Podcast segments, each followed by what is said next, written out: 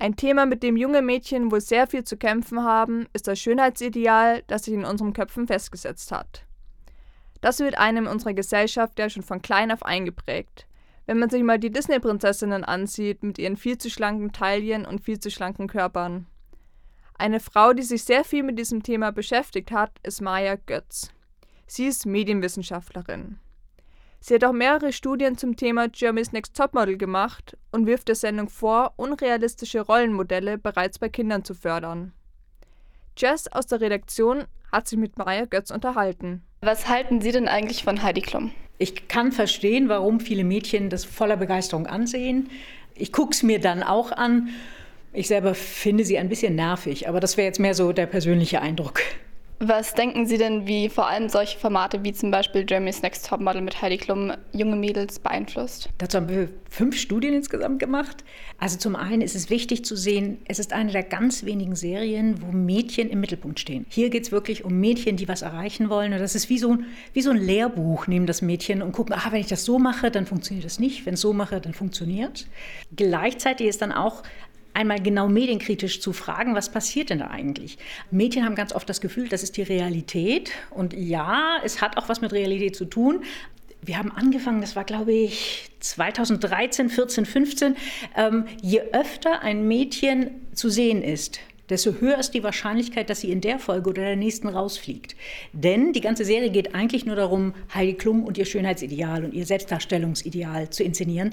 Ähm, und es wird dann immer mit der Serie gut begründet, warum die ja so faul ist und die ist ja so zickig. Also es ist wirklich gut, dass die jetzt, also, und das geht ja gar nicht wo man sich wieder klar machen muss, das sind ja reale Menschen. Die müssen danach in ihr Leben zurück, weil mit einmal kennen dich alle, alle haben einen bestimmten Blick, sagen, du bist so oder so. Und wenn du dann erklärst, das war gar nicht so, doch, habe ich gesehen, weil Fernsehen sagt ja die Wirklichkeit.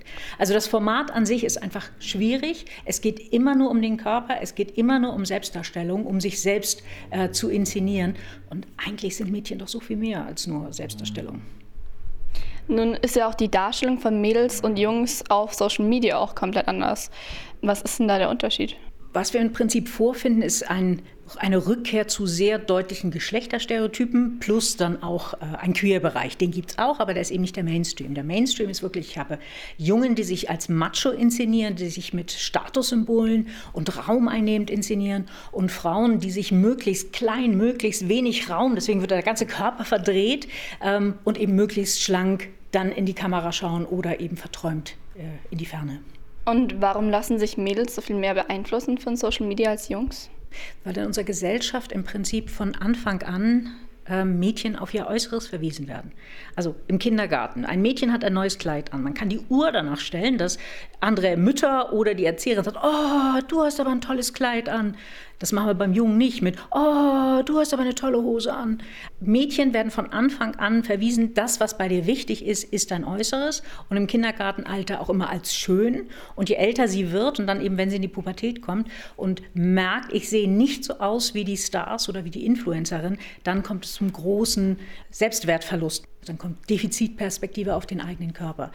Das heißt, ähm, es ist im Prinzip schon tief in unserer Gesellschaft drin und die neuen Medien, die ja nicht mehr so neu sind, die sozialen Medien, die gehen genau in diese Kerbe rein. Und für viele Mädchen ist das zum einen stärkend, aber eben auch sehr schmerzhaft. Das ist ja manchmal auch, Sie sagen gerade, sehr schmerzhaft.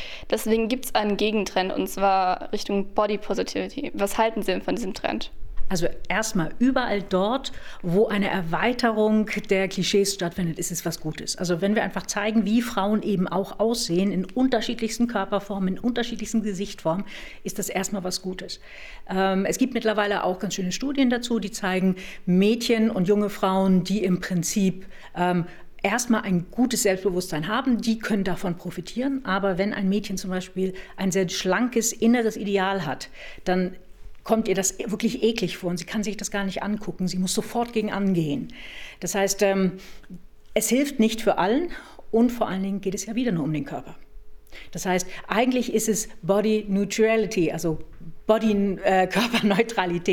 Das wäre eigentlich das, worum es gehen soll. Es sollte um unsere Werte, das, was uns wichtig ist im Leben, wo wir was bewegen können. Was können wir tun für die Gesellschaft oder für unser Leben, auch für uns selber? Das wäre eigentlich das, was im Mittelpunkt stehen sollte und nicht nur immer die äußere Erscheinung. Und jetzt zu einer Abschlussfrage, die sehr persönlich ist. Ähm, finden Sie sich selber schön? schwankt. Also ich bin aufgewachsen mit dem Gefühl, ich bin ganz hässlich.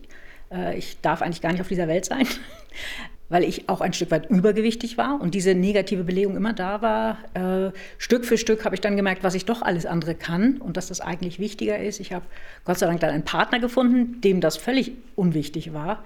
Ähm, aber ich merke nach wie vor, jetzt mit Corona sind Kilos wieder draufgekommen und ich denke mir, ach Mensch, die müsstest du eigentlich wieder wegkriegen. Also das bleibt und es macht auch nicht wirklich den Unterschied, dass ich das Ganze theoretisch durchdrungen habe und sonst wie viele Studien dazu gemacht habe. Es bleibt da immer diese Ungewissheit, oh, reiche ich und eigentlich müsste ich mich noch mehr selbst optimieren. Maja Götz, eine sehr spannende Frau.